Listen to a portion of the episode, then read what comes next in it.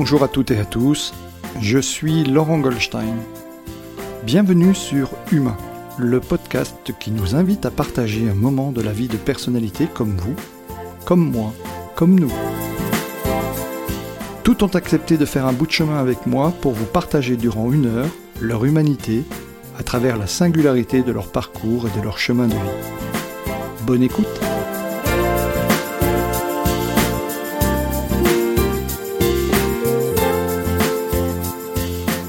Je suis cette semaine à Montrouge chez Pygmalion Communication en compagnie de son dirigeant, le conférencier, auteur de nombreux ouvrages et spécialiste de l'autosuggestion consciente, Luc Tessier-Dorfeuille. Bonjour Luc. Bonjour Laurent. Merci de m'accueillir dans tes bureaux, de nous accorder du temps. Ah, merci à toi d'être venu jusqu'à ah, moi. Oui, c'était un plaisir.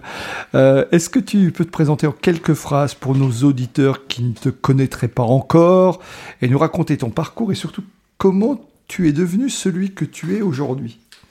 Vaste programme. Alors, tu as dit conférencier. Euh, moi, je dis coach, formateur et conférencier, puisque j'ai ces trois métiers. Et probablement, ce mélange vient aussi de mon mélange de sang. Je suis euh, à moitié brésilien, un quart polonais et un quart corésien que je revendique vraiment. Et je suis né au Maroc. Donc, ça a participé aussi, cette culture diverse, à ce que je suis devenu. Et puis depuis un an aujourd'hui, je suis ravi de te voir aujourd'hui, je suis grand-père, et ça c'est aussi une nouvelle fonction qui est très importante dans ma vie aujourd'hui. Aujourd'hui même alors ça fait un an. Un an aujourd'hui, tout à fait. Voilà, nous fêterons, c'est un an aujourd'hui. Ah, super. Bah, c'est une belle occasion, voilà. Euh, mais comment, tu, comment tu en es arrivé là et, et, et surtout, euh, on, on, ira sur l'autosuggestion consciente et sur Émile Coin un peu plus tard, mais euh, à la base, tu étais un grand timide, il paraît. J'étais effectivement euh, pas toujours à l'aise à l'oral. Oui, oui, mais c'est une réalité. En fait, j'étais pas du tout à l'aise quand je montais au tableau. Euh, je sais, je sais entre autres pourquoi. J'ai eu euh, une prof qui m'a méchamment cassé quand je suis arrivé dans l'école publique, puisque ma mère avait toujours été dans des écoles internationales, donc j'avais démarré comme ça mes études petit. Et quand je suis arrivé au lycée, le premier jour, il y a une prof qui a posé une question, qui était la prof principale. Et comme j'avais l'habitude dans cette école qui était dite active et bilingue, je me suis levé au tableau pour répondre à la question. Et arrivé au tableau dans un silence de mort, je voyais les regards de tous sur moi, et je sentais bien qu'il y avait un truc bizarre qui se passait, mais je comprenais pas trop pourquoi. Et arrivé au tableau devant tous et sur l'estrade, la prof m'a dit, mais qu'est-ce que vous faites là? J'ai dit, madame, je viens répondre à votre question. Qui vous a autorisé à venir là? J'ai dit, je sais pas, vous, vous avez posé une question, je viens y répondre. Et j'étais juste dans un process qui était celui qui était de l'école où j'étais. Et là, je me suis fait incendier, retourner à ma place. Euh, vous n'avez pas à vous déplacer sans autorisation. Et je pense que ça a été le premier gros choc. Euh, monter au tableau, c'est devenu un problème. Euh, du coup, j'ai fait du théâtre. Du, tu parles déjà du lycée, là. Ça, oui, c'était l'arrivée, c'était la sixième. C'était ah, le collège alors. Collège, ouais, c'était collège. Ah. C'était au lycée Victor Duruy euh, à Paris, mais c'était la partie collège. D'accord. Et ça a été assez violent. Je me suis épanoui euh, à titre personnel en faisant du théâtre. Alors il y a eu du spectacle dans le cadre du scoutisme. J'ai fait beaucoup de scoutisme. Ça m'a aidé à reprendre de l'assurance parce que ce, cet épisode a été difficile pour moi. Puis j'ai fait du théâtre et puis j'ai pris goût au, au, théâtre, mais je faisais que du théâtre amateur. Et puis après, ce qu'on pourrait appeler dans notre jargon de coach une expérience émotionnelle correctrice. Euh, à 20 ans, j'ai perdu mon père et du coup, je me suis interrogé sur le sens de la vie, sur qu'est-ce que je voulais vraiment faire. On m'avait dit fais des maths et de la physique, si tu sais pas quoi faire, ça mène à tout. Et à ce moment-là, je me suis interrogé et je me suis dit mais après tout, ce que j'aime bien là, c'est ces ateliers d'acteurs, euh, si plutôt que d'être dans des ateliers pour amateurs, je faisais des cours pour professionnels. Et c'est comme ça que je me suis dirigé vers les cours pour professionnels et que je suis devenu comédien professionnel. Et j'ai monté une compagnie de théâtre à Paris où je me suis éclaté, j'ai joué, j'ai tourné, j'ai fait beaucoup de choses à ce moment-là. Suffisamment de choses en tant que jeune euh, célibataire. Et puis, euh, et puis j'ai rencontré comme ça celui qui est devenu mon associé, qui a eu l'idée de monter ce lieu de training et de coaching pour les comédiens professionnels qui s'appelle le Studio Pygmalion. Ça, c'était euh, ben, début des années 90 Oui, c'était 1988 pour être très précis. 1988, les premiers ateliers euh, de Pygmalion, ça a presque du 35 Studio Pygmalion. 35 ans. J'ai rencontré mon associé à peu près en même temps que j'ai rencontré ma femme, à quelques mois près. Et je suis toujours fidèle, euh, et je suis toujours avec ma femme, et nous avons deux grandes filles. Et puis, je suis toujours dans la même structure. Euh, et je suis le dernier des associés fondateurs du studio Pygmalion, voilà, qui est cette structure qui a plus de 35 ans. Et le coaching est devenu euh, quelque chose qui se pratiquait alors que nous, nous étions auto-proclamés coach il y a plus de 35 ans. Ouais, ça. Mot que j'aimais pas du tout d'ailleurs à l'époque, et mon associé m'a dit, écoute, si tu trouves un mot qui est plus juste pour ce qu'on fait, euh, allons-y, discutons. J'ai jamais rien trouvé d'autre. Et puis le coaching est arrivé en France. Des gens se sont mis à former des coachs. Donc j'ai été, moi, me confronter euh, à, ces pratiques, à, d'autres types de coaching. Et en même temps, voyant que ce que je faisais, c'était aussi dans la ligne du coaching. C'était un peu particulier parce que c'était pour des acteurs. Et puis, euh, en me formant au coaching, euh, j'ai redécouvert le monde de l'entreprise et l'envie d'aller vers le monde de l'entreprise, autant comme formateur que comme coach, en faisant beaucoup d'utilisation de ce que l'on faisait pour les comédiens professionnels, à ceux que je vais appeler les acteurs de l'entreprise, entre autres des formations autour de la communication orale, de la prise de parole, de la gestion des émotions, de la gestion du stress. Oui, alors ici on est un peu dans un lieu magique, on est dans ton bureau, on est à côté de ton bureau, mais en bas il y a trois salles euh, où les comédiens viennent encore travailler, c'est ça hein? Tout à fait. Et tous les jours. Tous, les, jours, tu as le matin, l'après-midi, le soir, euh, des comédiens qui viennent s'entraîner dans ces salles pour faire rapide et simple, on est un peu le gymnase club des comédiens. C'est-à-dire que le comédien, euh, les gens ont déjà entendu cette expression, ils sont intermittents du spectacle, donc ils travaillent par intermittence. Et l'idée de base de, l'associé fondateur, c'était d'avoir un endroit où tous les jours, ils pouvaient venir s'entraîner. C'est-à-dire quand tu travailles pas, plutôt que de rester chez toi à déprimer parce que le téléphone sonne pas et à paniquer quand il sonne, viens t'entraîner, viens t'entraîner, viens t'entraîner tous les jours. Et c'est vraiment le concept du studio. Donc nous accueillons tous les jours des comédiens qui s'entraînent chez nous. Et puis après, de manière plus ponctuelle, nous pouvons les préparer soit à des castings, soit à des rôles. Et c'est comme ça que le studio Pygmalion est devenu connu il y a... Oui, c'est notoriété. En 90 ou 91, euh, Anne Pario a reçu un César pour Nikita et a remercié... Euh, son coach euh, qui est le fondateur du studio Pygmalion. Ah, c'est sympa. Il y, a, eu aussi Marion Cotillard qui est passé, Sophie 20 ans après, tout à fait, et puis d'autres. Euh, François Cluzet, on en passe, on en passe, on a passé des meilleurs finalement. D'accord. Et, et en fait, à quel moment tu fais la bascule entre le, le finalement le, le, monde des acteurs et des comédiens et, celui de l'entreprise? Quel est le déclic pour toi? Ben, Le déclic qui est venu très tôt, euh, c'est que le travail que nous avions pu faire avec euh, Anne Pario, qui a fait mon associé, puisque c'est sa part, hein, euh, ça a plu à des entreprises un petit peu innovantes qui se sont dit, mais après tout ce que vous faites avec les comédiens, de, leur donner ce talent-là, de les aider à gérer leurs émotions, de les rendre plus performants dans leur métier de comédien, est-ce que vous le feriez pour l'entreprise? Euh, Première réaction de mon associé, c'est pas notre job. Et moi, je suis arrivé, je derrière, attends, attends, attends, pas trop vite. Et je me suis intéressé à comment faire pour utiliser ce que nous faisons avec les comédiens. On a vraiment une approche euh, particulière. Et c'est tout à fait adaptable à l'entreprise et c'est ce que je fais aujourd'hui. Donc petit à petit, nous avons développé les premiers stages de prise de parole en public, plutôt j'ai développé, et pour des questions pratiques, au bout d'une dizaine, petite quinzaine d'années, j'ai créé une deuxième structure qui est Pygmalion Communication. Voilà. Il y a Studio Pygmalion tourné aujourd'hui vers les comédiens professionnels et Pygmalion Communication tourné vers l'entreprise. Et je précise, mais toi tu le sais, euh, Laurent, Pygmalion s'écrit avec un P, hein, comme probité, euh, à ne pas confondre avec d'autres structures. Qui, qui s'écrivent avec un B. Voilà, c'est ça. Rien à voir. Et, et qui a rien à voir. Le truc, c'est qu'à l'époque de cette affaire, ça a été un peu compliqué, puisque dans mes clients, je me suis tourné assez vite, parce que j'ai un frère qui était en politique, je suis que tu es passé euh, toi aussi dans ce monde-là. Euh, j'ai fait du coaching pour des élus. Oui, oui, tu t'y es beaucoup intéressé et j'ai voilà, participé dans le cadre d'ICF à, à, la coécriture d'un livre blanc sur le coaching politique. Donc on avait ce terrain commun et ça a été un peu complexe à gérer à ce moment-là avec cette boîte. J'imagine. D'accord. Euh, donc, euh, tu, alors, à quel moment Alors, tu, tu es membre de l'association la, de française des conférenciers professionnels, parce que tu dis le conférencier, moi je l'ai dit en premier tout à l'heure, tu le mets en troisième. C'est quand même une de tes activités. Euh, tu continues toujours à faire de la formation prise de parole en public, mais tu, es aussi conférencier. Je fais des formations effectivement en prise de parole en public. C'est celle qui est peut-être celle que je fais le plus, mais je vais au-delà de ça sur tout ce qui est formation autour de l'écoute et du management. Hein. donc j'interviens là. j'ai un client avec lequel je viens de passer un an et demi sur la transformation de la culture managériale et c'est un vrai plaisir que, que de travailler là-dessus. Et puis oui, je suis conférencier sur ce sujet qui est une de mes particularités, c'est la méthode Coué que j'ai euh, découverte ou redécouverte en me formant en coaching il y a euh, ben, presque une petite vingtaine d'années. Euh, j'avais à l'époque, dans le cadre d'un atelier qui nous était proposé en tant que stagiaire mmh. coach, hein, on nous avait dit présentez-nous sur un ou deux papers le coaching comme si vous aviez à le présenter à un DRH. Et on avait, euh, c'est, euh, allez-y, vous avez trois heures, on met le chrono en route, quoi. Hein, c'était à peu près ça, une demi-journée. Et moi, j'ai dessiné ce que j'appelle ma molécule, que l'on retrouve encore sur euh, mon site internet. Hein.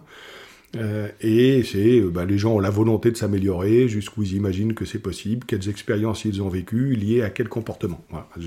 j'avais dessiné ça, et en présentant ça à mes pères à l'époque, il y en a un qui me dit, c'est marrant, la manière dont tu parles de volonté, d'imagination, ça fait penser à Émile Coué, est-ce que tu connais? Je dis oui, oui, je connais Emile Coué, la méthode Coué. J'ai même le bouquin à la maison. Je ne me souvenais plus trop comment il s'appelait à ce moment-là. Et il me dit, mais tu devrais le relire parce que vraiment la manière dont tu présentes ton coaching, il y a de l'ordre de la méthode Coué là-dedans. Et je me suis replongé. Merci à lui. Je me suis replongé dans le bouquin de Coué, et pour moi, ça a été une vraie révélation, une révélation euh, en disant, mais en fait, cette approche, cette méthode, ce lien entre euh, ce qui existe, ce qui n'existe pas, ce que je crois, ce que je ne crois pas, mes efforts de volonté qui peuvent se traduire finalement par de l'impuissance, je suis là-dedans, et je me suis plongé dans Coué, et quand je dis plongé dans Coué, c'est euh, le petit ouvrage de Coué qui fait que 50 pages, hein, mais tous les ouvrages de ses proches, de ses disciples, de ceux qui ont suivi son approche et sa méthode. Et puis surtout, j'ai découvert l'homme qui est juste incroyable. D'accord.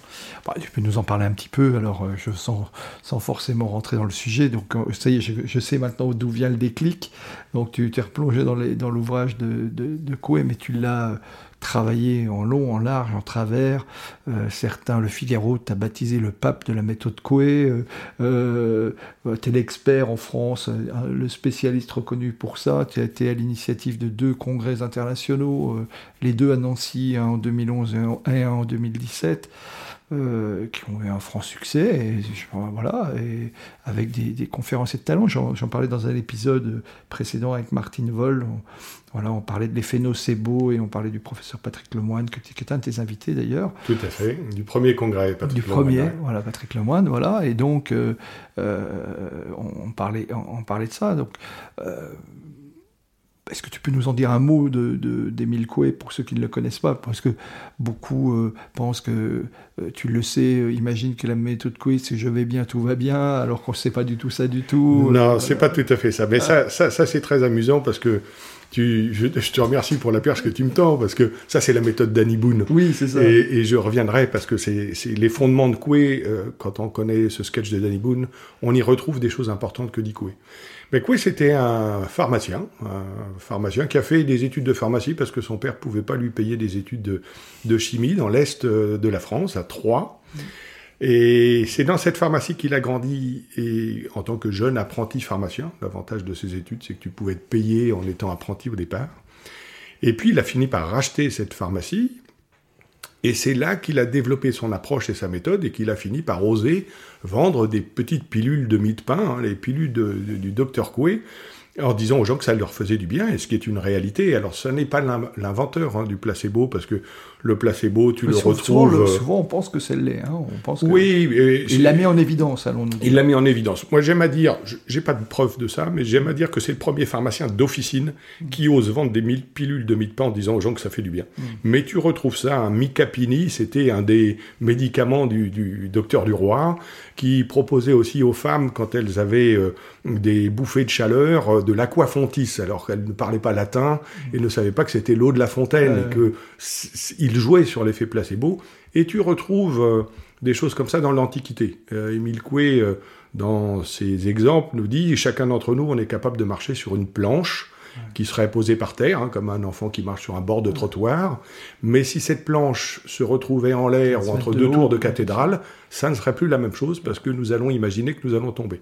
Et cet exemple que donne Coué, tu le retrouves chez Blaise Pascal, qui lui-même le reprend chez Montaigne, qui lui-même le reprend chez des philosophes grecs. Coué, il a juste révélé ça à un moment où on va pas parler de développement personnel tout à fait, mais on commençait à se préoccuper comment aller mieux. Et c'est probablement le père des techniques de développement personnel. C'est-à-dire que c'était un peu en avance sur son temps.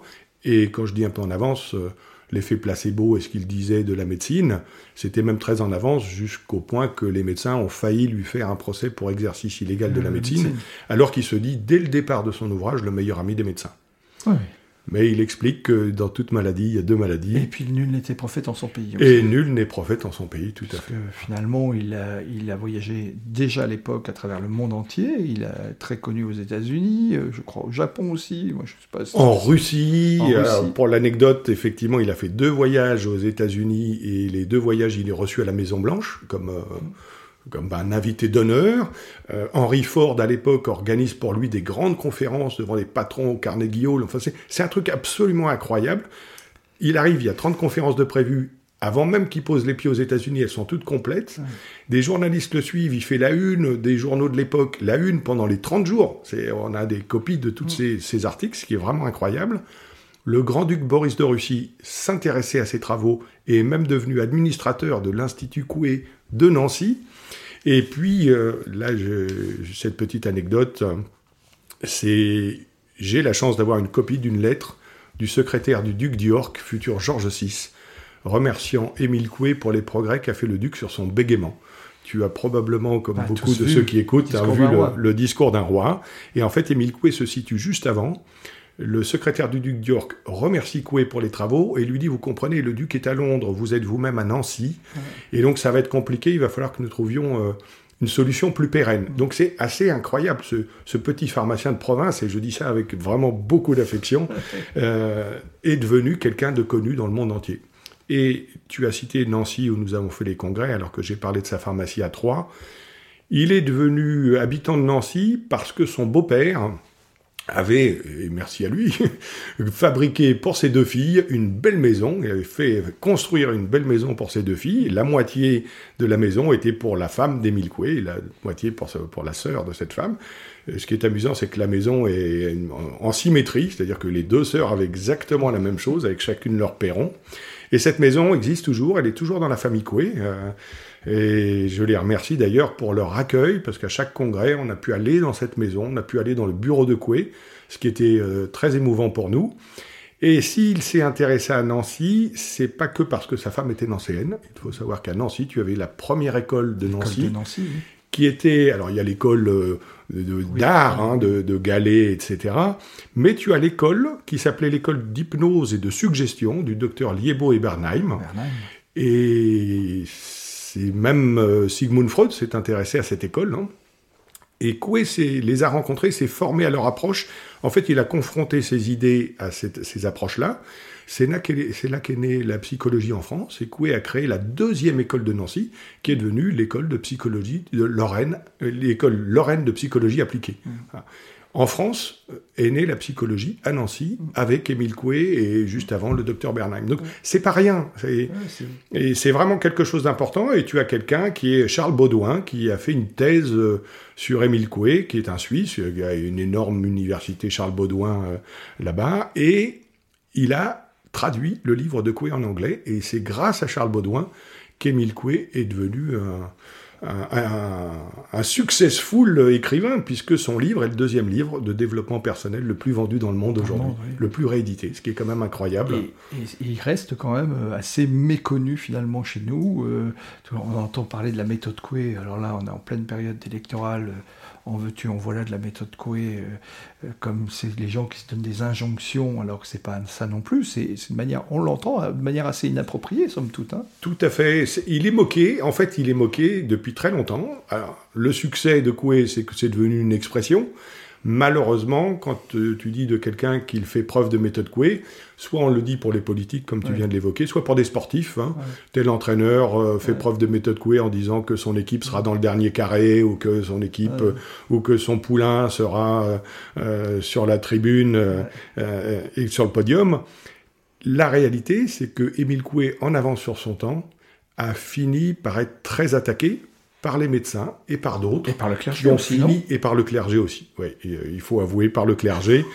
Pourquoi le, curé de Nancy était très inquiet de ce qui se passait dans ses ateliers Coué? Ce qui est intéressant, c'est que Coué avait décidé de faire des conférences ateliers, on l'appelle comme ça, à l'époque c'était des causeries, mais où il faisait pratiquer et il refusait de recevoir les gens un par un. Il disait, mais venez en groupe, que ce soit le grand-duc Boris de Russie ou un paysan nancéen, ils étaient ensemble, et il avait entre autres proposé cette phrase d'autosuggestion universelle qui est venue assez tard dans sa vie, se répéter à voix haute, tous les jours, à tout point de vue, à tout point de vue je, vais de mieux, en mieux. Voilà, tout à fait. Alors c'est très important parce que ça doit être répété à voix haute. Ça doit être répété à voix haute pour que cette phrase rentre aussi dans l'oreille, pas seulement de la penser, mais vraiment de la répéter à voix haute.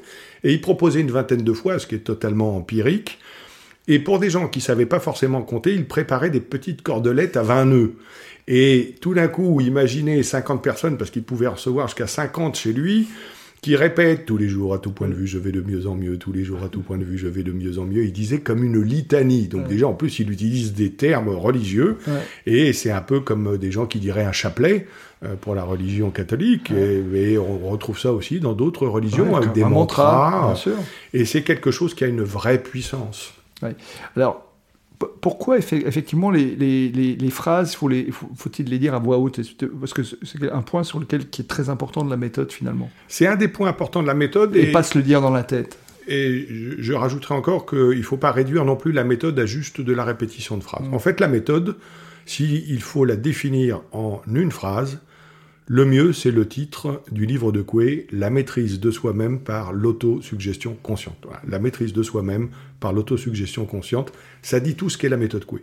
L'outil, c'est l'autosuggestion. Répéter des phrases, c'est une des formes d'autosuggestion. C'est une répétition de mots, et nous verrons un peu après qu'il peut y avoir deux autres formes d'autosuggestion. Et Coué disait, pour que ça vienne comme de l'extérieur. C'est-à-dire qu'on ne soit pas juste dans la pensée, mais on le programme. Et quand je dis le programme, hein, la base de la PNL, certains connaissent peut-être la PNL, programmation neurolinguistique, c'est bien ça, hein, c'est programmer les neurones avec le langage. D'ailleurs, Richard Bandler cite Coué aussi dans les sources hein, de la PNL, donc euh, quand je le dis, je n'invente rien le répéter à voix haute parce que ça vient comme de l'extérieur, comme si c'était un, ordre qui t'est donné, comme euh, on parlerait à un enfant pour euh, l'éduquer. C'est rééduquer, se rééduquer soi-même en disant les, phrases à voix haute. Alors, pour revenir sur une phrase que tu as dit tout à l'heure, hein, je vais bien, tout va bien, mhm. l'un des postulats de Coué dit toute pensée que nous avons en tête devient réalité dans la limite du raisonnable. Et c'est important cette fin de phrase toute pensée que nous avons en tête devient réalité dans la limite du raisonnable. Et c'est arrivé probablement à tous les auditeurs qui écoutent ce podcast de se dire un jour, oh, je sais pas si je vais y arriver, je suis pas très en forme aujourd'hui, et vous imaginez bien un, enfant euh, ou un jeune ado qui passe un examen et qui dit je vais me planter de toute façon, se donne quand même moins de chances de réussir que s'il se dit j'ai bien révisé et ça va bien se passer. Mmh je précise, j'ai bien révisé et ça va bien se passer parce qu'effectivement, celui qui n'a pas révisé de l'année, c'est peut-être pas raisonnable. et dans ce sketch, ce magnifique sketch de Danny Boone, où il dit Je vais bien, tout va bien, euh, je suis gay, tout me plaît, parce que c'est ça le texte, après il se met à pleurer. Et en l'occurrence, dans ce sketch, Danny Boone joue un personnage dépressif. Le dépressif qui dit je vais bien, tout va bien, c'est pas raisonnable du tout. Ah oui. Ça ne peut pas fonctionner. Et la méthode Coué, c'est pas se mentir à soi-même. Et malheureusement, quand elle est moquée, c'est ça qui est dit, hein, c'est que c'est se mentir à soi-même. Et Coué dit non, non, hein, c'est dans la limite du raisonnable et du possible. Et sa phrase qui n'est pas je vais bien, tout va bien, mais tous les jours, à tout point de vue, je vais de mieux en mieux. Tous les jours, c'est aujourd'hui, demain, la semaine prochaine. À tout point de vue, c'est toutes les choses auxquelles je pense. Et Coué disait, même celles qui sont dans votre inconscient et auxquelles vous ne pensez pas encore, je vais de mieux en mieux, c'est une formule possible. Si Laurent, je me donne l'autorisation d'aller mieux. Je me donne l'autorisation d'aller mieux. Si Laurent, tu me dis, Luc, comment vas-tu Et que, ce qui n'est pas le cas, rassure-toi, j'ai 42 fièvres, j'ai la migraine, j'ai une angine blanche, je suis vraiment pas bien. Si je te dis, euh, je vais super bien, Laurent, de manière consciente ou inconsciente, je vais avoir une petite phrase dans ma tête qui dit Mais Luc, pourquoi tu as dit un truc pareil? T'as jamais été aussi mal. Et finalement, je vais renforcer le fait que je ne suis pas bien. bien sûr. Je peux te dire, Laurent, je suis un peu fébrile en ce moment, je me soigne, je te promets, je serai en pleine forme pour ton prochain podcast. C'est ça, oui. ça, c'est possible. Je vais aller mieux. Je programme, je programme. C'est vraiment ça l'idée. Ouais, c'est ça. C'est vraiment euh, travailler là-dessus. Euh, oui, donc c'est. Il, me semble que tu, au départ, Coué disait, mais je parle totalement sous ton contrôle, euh, que ça ne fonctionnait pas sur les, les, gens qui avaient des problèmes mentaux, les malades, euh, et ceux qui n'y croyaient pas. Et toi, il me semble avoir lu dans un de tes articles, lui dit, moi, je pense que c'est uniquement sur les malades que ça ne fonctionne pas, parce que ceux qui n'y croient pas, déjà s'auto-suggère que ça fonctionne pas en fait. Hein, c'est exactement ça. C'est-à-dire que si je dis la méthode Coué, ça ne marche pas, eh bien effectivement, ça ne va pas marcher. Et la preuve que ça marche. la preuve que ça marche. la preuve que ça marche. Je prends le truc à l'envers. C'est-à-dire qu'effectivement, à un moment donné, il faut accepter de se dire c'est possible. Mm. Et si tu te dis pas c'est possible, ça ne peut pas fonctionner. Mm. Euh, je sais que tu as reçu euh, chez toi des optimistes connus et reconnus. Euh, je pense à mon ami Michel Poulard, mais plus récemment, je sais que c'est Philippe Gavillier. Oui, un podcast qui va arriver avant le mien. Philippe, euh, qui est un connu, reconnu, hein, qui a ah écrit bah, l'éloge de l'optimiste, a bien voulu. Il n'était pas euh, dans le programme de, nos congrès mais il nous a fait une vidéo de soutien. Et tous ces gens-là sont parfaitement OK avec euh, l'importance de voir la partie positive et de se dire c'est possible. celui qui a fait notre conférence d'ouverture du deuxième congrès international de la méthode Coué, c'est Philippe Croison. Hmm. Si le nom ne dit rien à tes auditeurs, c'est l'homme qui a traversé la Manche à la nage alors qu'il a été tétra-amputé. Voilà. Maintenant que je dis ça, je suis sûr que tout le monde voit qui c'est. Il est extraordinaire. Et effectivement, il a imaginé que c'était possible. Et c'est ça ce que nous dit Coué. C'est est-ce que j'imagine que c'est possible et comment je conduis mon, mon imagination. C'est ça l'autosuggestion consciente. Alors, tu as écrit aussi de nombreux ouvrages. Hein, euh, tu as commencé. Euh, euh, enfin, tu en as écrit de nombreux. C'était, je pense à ton dictionnaire, de, ton petit dictionnaire de la pensée positive, me semble-t-il. Tout à fait. C'était le premier. Et puis, il y a eu un certain nombre d'ouvrages avec ton compère.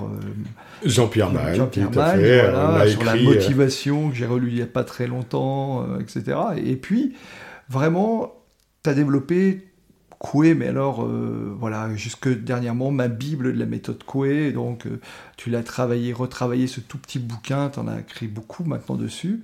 Euh, est-ce qu'il y a des. Est-ce que c'est adapté ou est-ce que, est-ce que ça peut être utile pour les personnes qui rencontrent des difficultés? Quels conseils aurais-tu à des, éventuellement des auditeurs qui traverseraient des difficultés de la vie par rapport à ça? Tu as eu il y a peu de temps quelqu'un qui a rencontré une énorme difficulté de la vie très violente et qui est extraordinaire. Hein, Sophie Campion, oui, et qui, qui est, dans cette interview, elle a évoqué la méthode Coué, et preuve en est que c'est possible.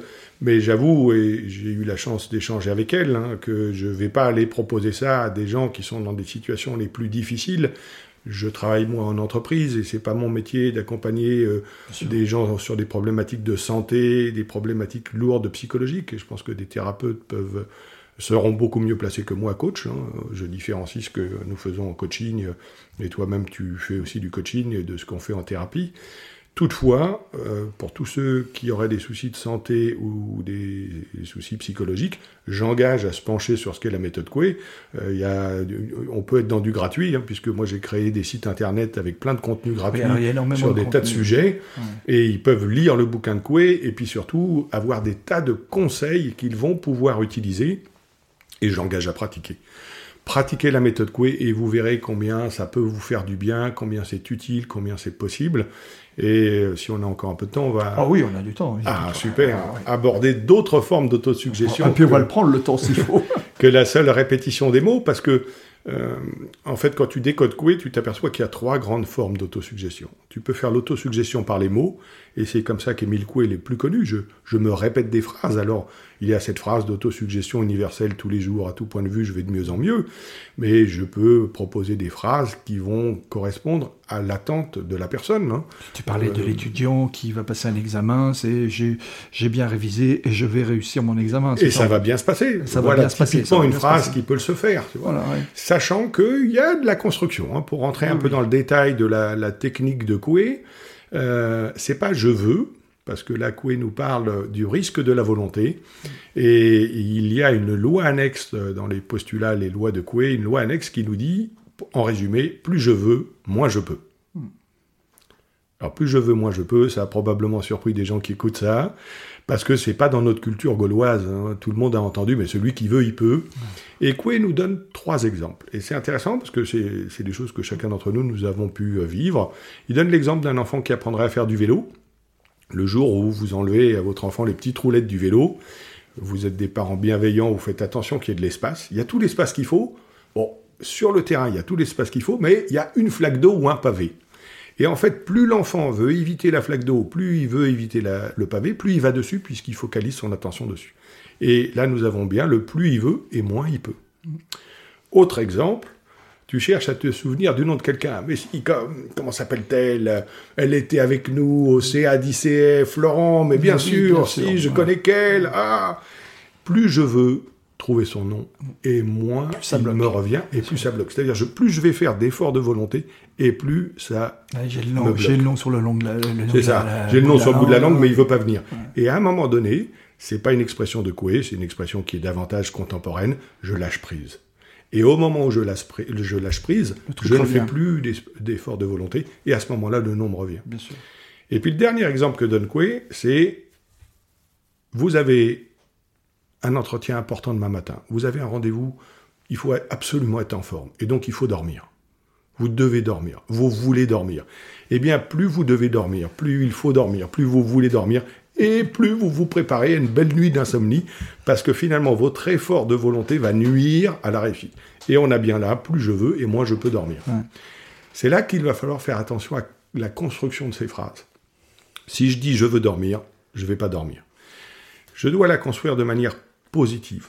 Et je dois être dans l'action. Donc je peux me dire, et précise, je vais dormir cette nuit profondément dans mon lit d'un sommeil réparateur jusqu'à 7 heures du matin. Voilà typiquement une phrase. Une vingtaine de fois Que je peux me répéter tranquillement, par exemple dans ma voiture en rentrant chez moi quasiment sans y penser, je le répète hein, de manière machinale, nous dit C'est la puissance de l'autosuggestion, c'est-à-dire que je n'ai même pas besoin de penser à ce que je dis, c'est tu parlais de mantra tout à l'heure, Exactement. je le répète. Je le répète. et, le cerveau va l'imprégner. Ça, c'est la c'est l'autosuggestion par les mots. Je peux faire de l'autosuggestion aussi par la visualisation, par l'image, et les gens connaissent probablement les techniques de visualisation, de visualisation créatrice, c'est aussi de l'autosuggestion. Et j'aime à dire qu'il y a deux formes d'autosuggestion par l'image, deux types de visualisation. C'est visualiser une image agréable. Alors dans certaines approches, on parle d'image ressource. C'est des techniques qui sont utilisées en PNL, c'est des techniques qui sont utilisées en sophrologie. On pourra reparler de sophrologie après. Je visualise une image agréable, je fais faire régulièrement ce travail dans le cadre de la gestion du stress ou de la préparation à des entretiens, des événements importants, une grosse prise de parole. Et probablement la majorité des gens qui nous écoutent, s'ils allument leur téléphone, il y a une image agréable. Personne ne met une image de chien écrasé sur son téléphone. Je mets un paysage, je mets des gens que j'aime. Quand je prends mon téléphone, c'est pas pour regarder cette image, c'est pour répondre à un SMS, c'est pour passer un coup de fil. Mais le dixième de seconde où je vois cette image, elle me fait du bien. Bien sûr. Et en prenant le temps de visualiser une image agréable, posez-vous la question qu'est-ce que vous avez ressenti en visualisant cette image? Et les mots qui vont venir, c'est de la paix, c'est de la sérénité, c'est du bien-être. de l'affection. Et l'idée, c'est justement ça. Grâce à cette image, autosuggestion, ça veut dire quoi? S'implanter une idée en soi-même par soi-même. Voilà la définition des mille coups de l'autosuggestion. S'implanter une idée en soi-même par soi-même. En regardant une image, l'image qui est le vecteur va me permettre d'implanter de la sérénité, de l'apaisement, de l'amour, du bien-être. Et c'est ça qui va me faire du bien. Voilà une des techniques de, de visualisation. Et la troisième voie, c'est par le corps. C'est par le corps. Et il y a une deuxième technique de visualisation ah, qui est acteur du film. C'est comme ça que je l'appelle parce que ça, ça parle bien de. C'est se projeter. Je me projette dans la situation. Si euh, nous avons euh, parmi les auditeurs des gens qui aiment regarder le sport, euh, il y a eu il y a peu de temps les Jeux Olympiques d'hiver, vous observez un skieur en haut des pistes, on voit bien qu'avant de partir, hein, quand il est dans les starting blocks, hein, mm. Avant que la barrière s'ouvre, on le voit qui bouge, il est en train de faire la course dans sa tête. Spécialiste de la descente en particulier, oui. Et en descente, c'est toujours utilisé les gens qui font du saut, que ce soit du saut en hauteur, du saut en longueur, du saut à la perche, on les voit en amont de la grève, ils ont les yeux fermés, et on voit bien leur corps qui est en train de bouger, c'est comme s'ils étaient en train de faire leur course dans leur tête, et ils font la course dans leur tête, et ils se voient passer la barre. C'est ça qui est essentiel, c'est qu'ils se voient passer la barre, ce qui fait que pour le corps, c'est comme s'ils savaient déjà le faire. Même si c'est un record pour eux, même s'ils n'ont jamais atteint cette hauteur-là, il se voit en train de le passer, et donc le corps se sent capable de le faire. Mmh. Et au deuxième congrès international de la méthode Coué, on a eu quelqu'un qui a fait une, une étude et un scientifique. Moi, je suis, même si j'ai fait des maths et de la physique il y a longtemps, je ne suis pas un scientifique et encore moins un neuroscientifique, qui a travaillé sur l'impact de la visualisation sur la réussite.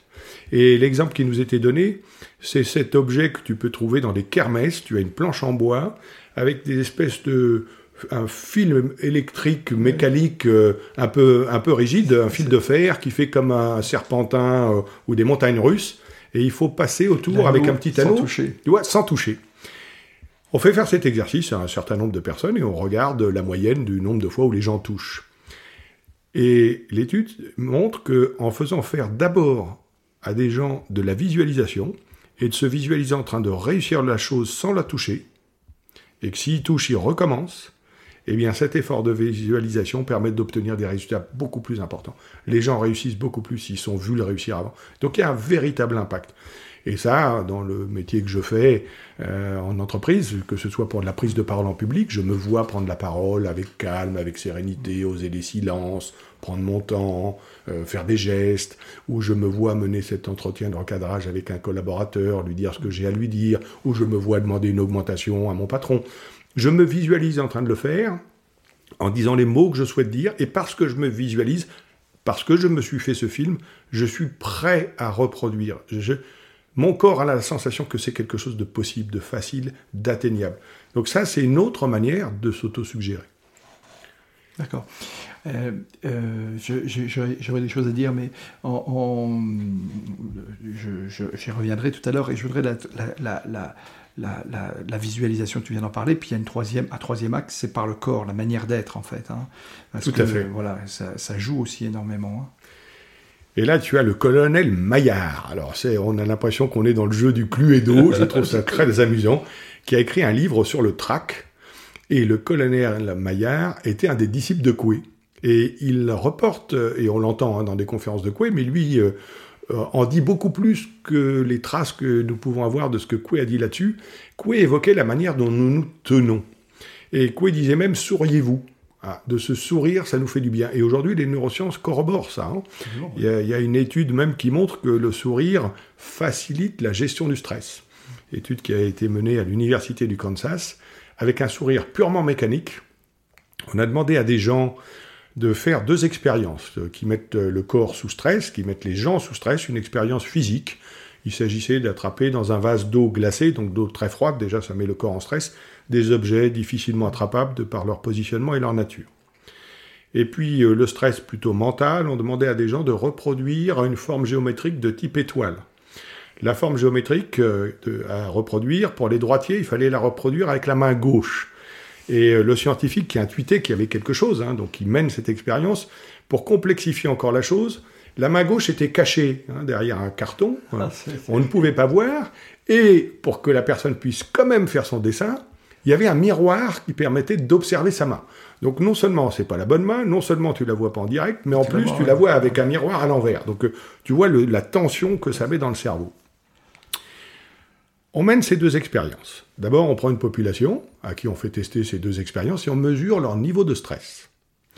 Ensuite, on prend une population qu'on divise en deux groupes, des gens qui font la gueule et des gens qui sourient. Mais ce qui est très intéressant, c'est qu'on n'a pas dit, tiens, bah Laurent, toi, tu es plutôt dans les souriants, tu vas là. Ça a été fait totalement au hasard. Totalement au hasard. Et dans une pièce, on a demandé aux gens de faire la gueule, mais sans leur dire qu'ils faisaient la gueule. Dans l'autre, on leur a demandé de sourire sans leur dire qu'ils souriaient. Comment est-ce qu'ils ont fait? Imaginez, vous prenez un bic fin et vous placez ce bic entre la lèvre supérieure et le nez. Et vous vous débrouillez pour qu'il tienne. Et vous allez voir que vous allez avoir un visage renfrogné, fermé, hein, comme si vous étiez grognon. Et à l'autre groupe, on a demandé de tenir cette petite baguette, ce bic, le plus au fond possible de la bouche. Donc ça ramène les commissures des lèvres vers les oreilles. Eh Résultat des courses. Et je trouve cette expérience extraordinaire. Résultat des courses. Les gens qui ont le visage renfrogné, donc qui ont la baguette au-dessus des lèvres supérieures, entre les lèvres supérieures et le nez, sont plus en stress que ceux à qui on n'a rien dit. Les gens qui ont la baguette dans la bouche, qui forcent un sourire, on leur a pas dit de sourire, hein, c'est juste on leur a mis la baguette, sont moins en stress que ceux à qui on n'a rien dit, et donc beaucoup moins en stress que ceux qui sont grognons. Ça veut dire que juste de se forcer à sourire, ça envoie une information à mon cerveau, et ça fait baisser mon niveau de stress. Et là, on est bien dans de l'autosuggestion par le corps je me force à sourire et j'implante un calme, je fais baisser le niveau de stress. C'est juste mécanique. Et puis, euh, il y a cette expérience qui avait été menée pour des femmes sur la posture de Wonder Woman. On s'aperçoit que si je me tiens avec les épaules un peu voûtées, un peu rentrées, eh bien, j'ai la posture de quelqu'un qui en a plein le dos, qui courbe les chines, euh, qui porte la misère du monde sur les épaules. Et ces, expressions françaises, euh, c'est pas un hasard, elles parlent bien de quelque chose. Eh bien, je ne vis pas la même chose si je redresse mes épaules, si je me redresse, si je pose les mains sur les hanches, que je bombe le torse. Je vais vivre les choses différemment. Et comme ça par le corps, j'implante une idée en moi-même, par moi-même, d'assurance, de sûreté, de respect, etc. Ok. alors, on pourrait dire des heures, on pourrait en parler pendant des heures parce que c'est un sujet qui me passionne. Il faut m'arrêter, tu as raison, Laurent. Non, non, c'est un sujet qui me passionne aussi. Et... Alors, euh, tu as, écrit, donc on peut retrouver à peu près tout ça dans, tous tes ouvrages. Tout à fait. Je citais euh, tes ouvrages, il y a aussi une multitude de choses sur les sites. Alors, tu as, produit énormément une époque, tu as fait beaucoup de contenu sur beaucoup de sites internet. Euh, tu as tout regroupé maintenant, me semble-t-il, sur mieuxvivre euh, en entreprise.com. Tout à fait. www.mieuxvivre-en-entreprise.com. Euh, je remettrai les liens dans le descriptif de l'épisode.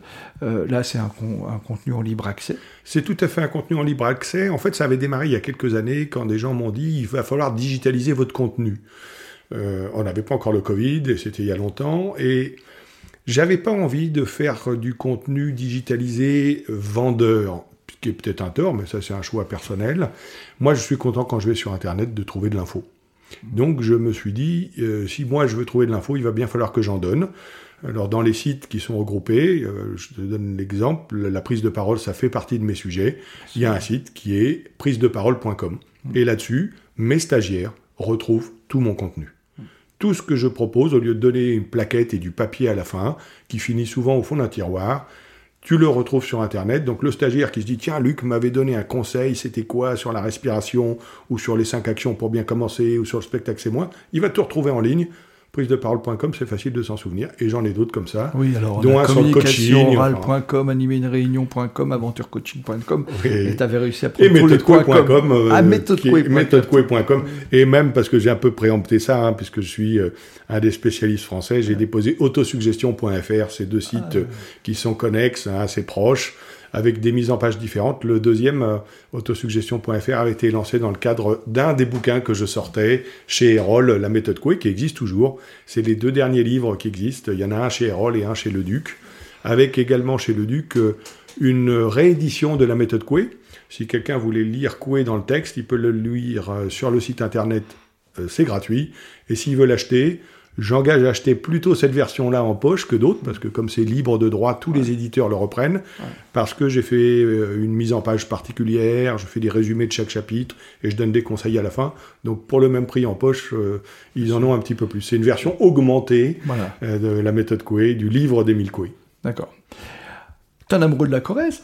Je suis un amoureux de la Corrèze. Corrèze D'abord, j'ai du sang corrézien.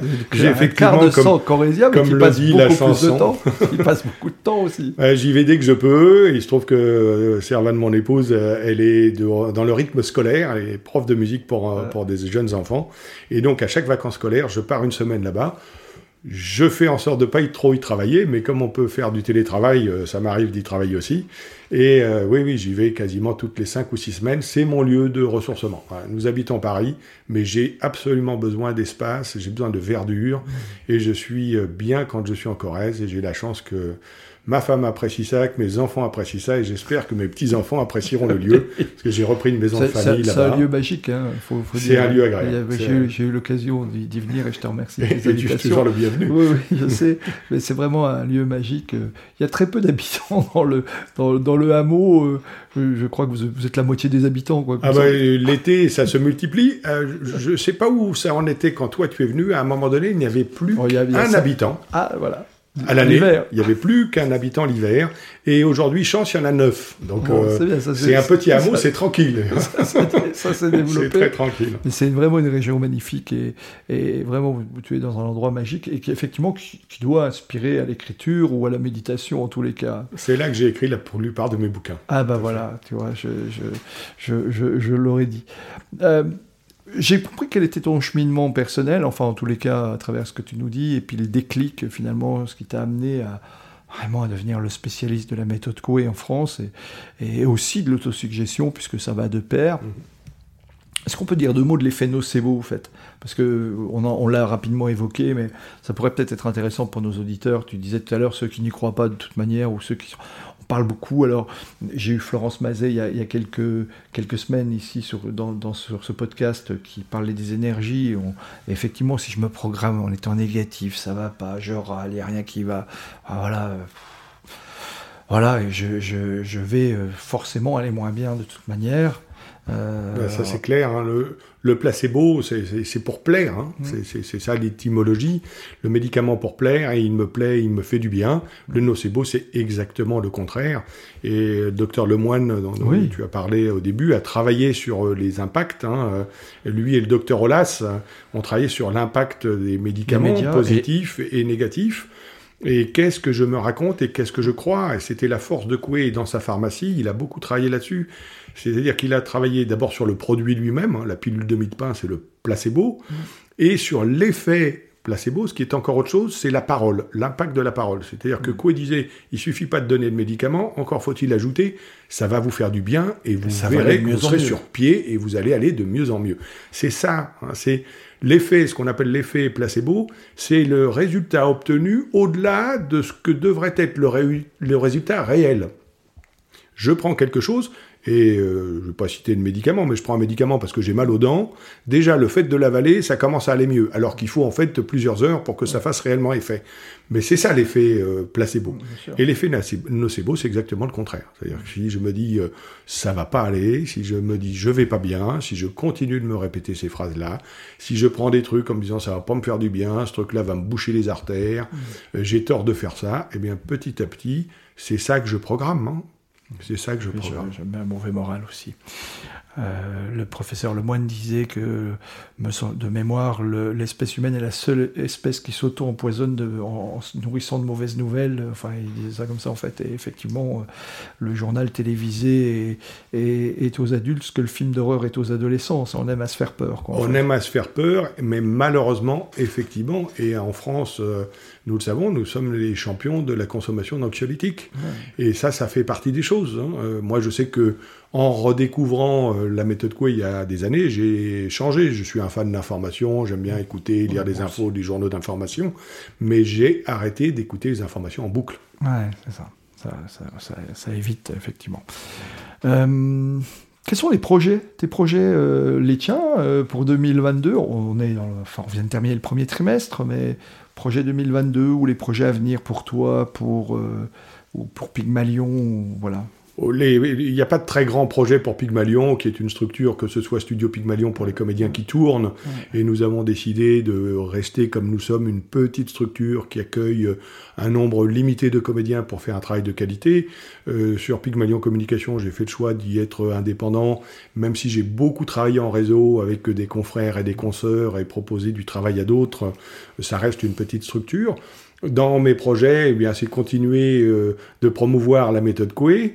Euh, j'ai envie de remettre euh, à l'édition un des ouvrages que j'ai fait, que j'avais écrit à l'époque pour mes filles, et que je souhaite rééditer, qui est un ouvrage facile pour les jeunes, pour les enfants, pour les adolescents qui ne lisent pas, parce que le premier livre, mes filles m'ont regardé, elles étaient toutes jeunes ados. Hein. Oh, ça a l'air vachement bien, papa, mais elles ne l'ont jamais lu, et peut-être un jour elles le liront. Et donc j'en ai écrit un pour elle. voilà. Donc j'en ai écrit un pour elle. Alors ben elles connaissent hein, la méthode Coué, c'est elles sont quasiment des spécialistes. Et d'ailleurs je suis très heureux pour elles parce que je vois bien combien euh, elles réussissent dans la vie et puis que quand elles ont des objectifs elles y arrivent. Et si je parlais à plus long terme, parce que ça c'est euh, ma mission de vie, euh, Laurent, c'est qu'Émile Coué rentre au Panthéon. Ah oui, d'accord. Et et que la méthode Coué pour aller au Panthéon et que la méthode Coué parce qu'il y a une tombe effectivement ah, à Nancy. Et que la méthode Coué rentre au patrimoine universel euh, immatériel de l'UNESCO. Voilà, ça c'est des projets que nous reposons à chaque fin de congrès internationaux et petit à petit les graines euh, vont finir par éclore. éclore, voilà, c'est un beau projet ça. Euh, comment est-ce que tu gères ton, toi-même le, stress, la pression euh, Parce que, bah, effectivement, hein, euh, nous sommes tous à peu près fait de la même chose, mais tu, tu fais effectivement beaucoup de choses. Comment est-ce que tu, comment est-ce que tu gères tout ça?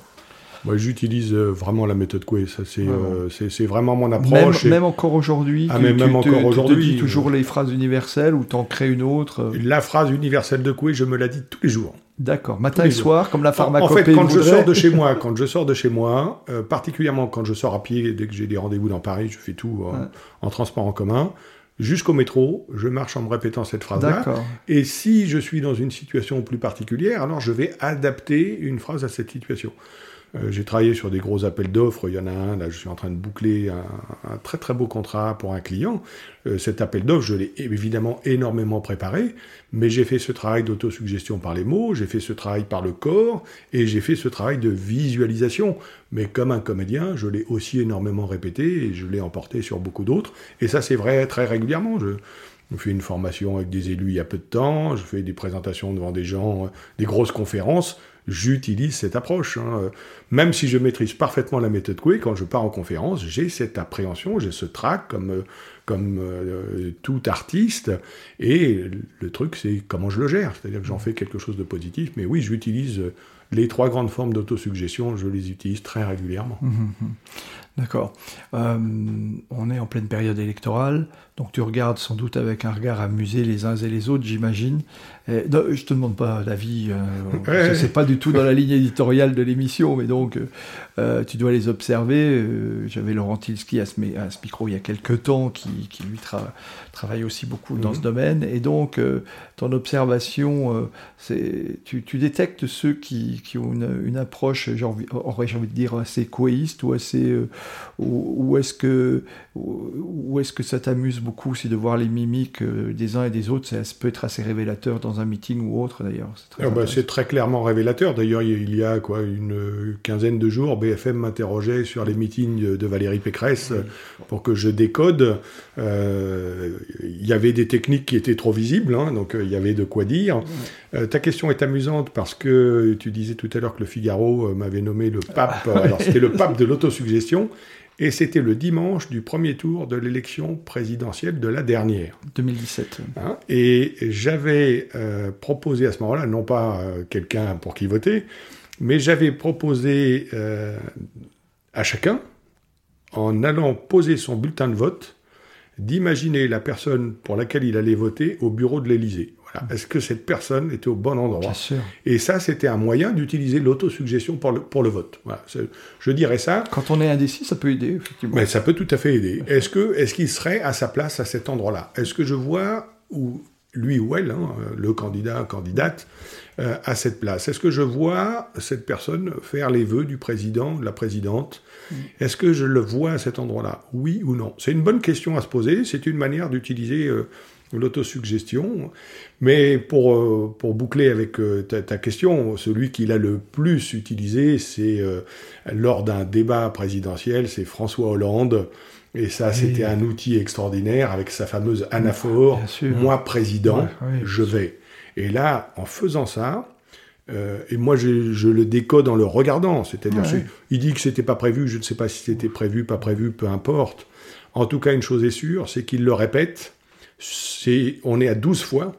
Euh, je crois, hein, j'ai un petit doute tout d'un coup, je crois que c'est 12, hein, donc c'est pas les 20. Il fait la bascule à ce moment-là. Mais il, fait une bascule, un, lui-même dans sa tête, on a la sensation qu'il rentre progressivement dans, le costume au fur et à mesure de le répéter, et puis il finit par faire croire à ceux qui l'écoutent qu'il est dans le costume. Ah C'est-à-dire que très probablement, ce moment-là a été un moment tournant, comme il y a dans tous les grands débats euh, de, de présidentiels, des moments déterminants, des petites phrases clés. Et ça en a été un, et c'est probablement celui qui a utilisé le plus la méthode Coué au dernier moment, dans la dernière ligne droite, et le mieux. Ouais, ouais c'est vrai, c'est ça. Et on, peut aussi euh, évoquer rapidement le Yes Weekend de, de Barack Obama. Ça, c'est de la superbe méthode Coué dans une réduction de phrases incroyable et, d'une positivité incroyable. Et j'ajouterais que c'est bien américain. Et Émile Coué, quand il est revenu de son premier voyage aux États-Unis, il a fait des mémoires de ce voyage. Il disait C'est fou ce que ce peuple est positif. Et il était très étonné de la positivité du peuple américain, qui probablement, parce que c'est un peuple plus jeune, hein, euh, euh, parce qu'il y a moins à perdre, parce qu'il y a cet esprit de conquête qu'avaient eu les premiers Américains à, la conquête de l'Ouest, hein, euh, ils sont probablement plus positifs que nous, ça c'est clair. Mmh. On se le rapproche en tous les cas. On arrive bientôt au terme de l'émission. Où aimerais-tu être si, tu pas, si, on n'était pas ici ensemble tous les deux à Montrouge alors Là où je serais pour le week-end de Pâques ou pour les vacances. En Corrèze, oui, bien sûr. En Corrèze. c'est vraiment mon lieu de ressourcement et j'y suis bien et ça me fait du bien d'aller là-bas. Et... dès que je peux, j'y vais. Ça ne nous empêche pas d'avoir voyagé, d'avoir vu d'autres horizons que la Corrèze, mais c'est vraiment un endroit où je me ressource. je suis sur mes racines, même si ça n'est qu'un quart de mon sang. Euh, et que j'adore aller au Brésil, euh, qui est le pays de ma mère, euh, que j'ai été avec plaisir découvrir le Maroc où je suis né. Je n'ai jamais été en Pologne, mais ma grand-mère polonaise, qui a cherché à s'assimiler énormément en France, nous a jamais parlé polonais, contrairement à mon grand-père brésilien qui ne m'a jamais parlé français. tu parles brésilien Tout à fait. Ah tout à fait. D'accord. Ok, super. Quel livre euh, nous recommanderais-tu? On a des auditeurs qui adorent cette, cette, rubrique. Il y en a plein qui ont acheté des tas de bouquins suite à ça, d'ailleurs. Je les salue. S'il y avait un, seul livre que tu recommanderais, je, oui, je te prends un peu au dépourvu. Parce que ah, carrément. J'en ai plein sur ma table de nuit. C'est une phrase, une phrase euh. rituelle et, une, une, une, question rituelle de l'épisode. C'est vrai j'aurais dû te le rappeler. Si, si, je suis sur de la grande littérature, j'ai relu avec plaisir parce que mes filles m'ont offert un à Noël une de mes filles. Euh, je lui renvoie, c'est une de mes filles, pas les deux. Les deux m'ont fait des cadeaux très chouettes. Le Petit Prince. J'ai toujours autant de plaisir. Je l'ai relu dans cette euh, édition un peu euh, nouvelle. J'ai relu ce livre que je trouve toujours aussi extraordinaire, toujours porteur de sens euh, et qui est, qui est, très très chouette. Et puis a celui que je suis en train de lire en ce moment, qui est, je l'ai pas fini, mais je le dévore et je, je, vais plus vite que je ne le pensais. C'est euh, l'esprit souffle, suis-le d'Hubert de, de mm. qui est un patron assez incroyable et qui euh, met en place un certain nombre de choses dans son entreprise. Et si toutes les entreprises faisaient comme ça, ça serait une chance pour la France. Et je crois qu'il y a un certain nombre d'entrepreneurs euh, qui sont des gens bien, contrairement à ce que d'autres peuvent croire ou dire. Euh, l'entreprise a toute sa place. C'est grâce à elle que le monde va bien. Bien sûr, bien sûr, bien sûr. Euh, qui me recommanderais-tu de rencontrer pour un prochain épisode?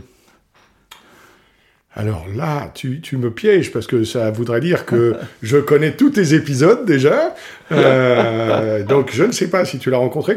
J'ai parlé de lui, j'ai évoqué Michel Poulard tout à l'heure. Il se trouve que j'ai donné ces deux noms à Philippe Ackerman, Jean-Philippe Ackerman. Ah, je ne connais pas. Ah bah si tu connais pas Jean-Philippe Ackerman, je te propose de le rencontrer. Il fait partie de notre belle association des conférenciers professionnels. Hein, il est même devenu le président, ou redevenu le président de l'association française des conférenciers professionnels. Et il a un très beau parcours de vie, et je pense qu'il aura des tas de choses à dire à ton micro. Magnifique. Le mot ou les phrases de la fin te reviennent. Voilà, tu as la parole pour conclure cette, cette émission et faire passer le message que tu aurais envie de faire passer aux auditeurs. Ah, j'ai envie de dire aux auditeurs que tous les jours et à tout point de vue, ils peuvent aller de mieux en mieux. et je vais rester là-dessus. merci beaucoup, Luc. Merci de ton accueil, merci de ta gentillesse et de ton amitié euh, qui, m'est précieuse. On se connaît depuis des années et, on a travaillé ensemble et, on a toujours gardé ce lien d'amitié. Donc merci infiniment. Euh, je te souhaite bah, une belle continuation un beau week-end de Pâques. L'épisode devrait sortir euh, euh, après le week-end de Pâques, donc euh, ça sera fait. Voilà, vraisemblablement, cet épisode sortira entre les deux tours de la présidentielle. Est-ce que le débat sera passé ou pas On verra, en tous les cas. mais pour l'autosuggestion dans le dans le dans l'isoloir au moment de passer au vote, il n'y aura plus de deux bulletins, ça, ça pourra servir. merci à tous de votre fidélité. Je vous retrouve la semaine prochaine pour un, épisode qui sera d'ailleurs en lien euh, un peu avec ce qu'on est en train de se dire, puisque euh, j'aurai le plaisir d'accueillir un, acteur euh, célèbre à ce micro. je vous souhaite à tous une belle, belle fin de journée et à très bientôt. Au revoir Luc. Au revoir Laurent.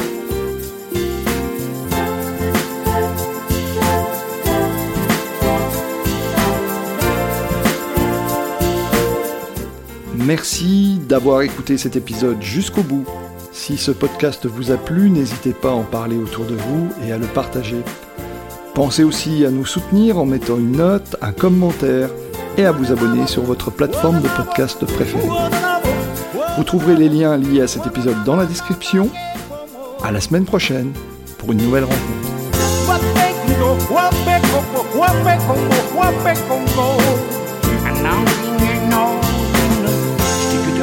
could have.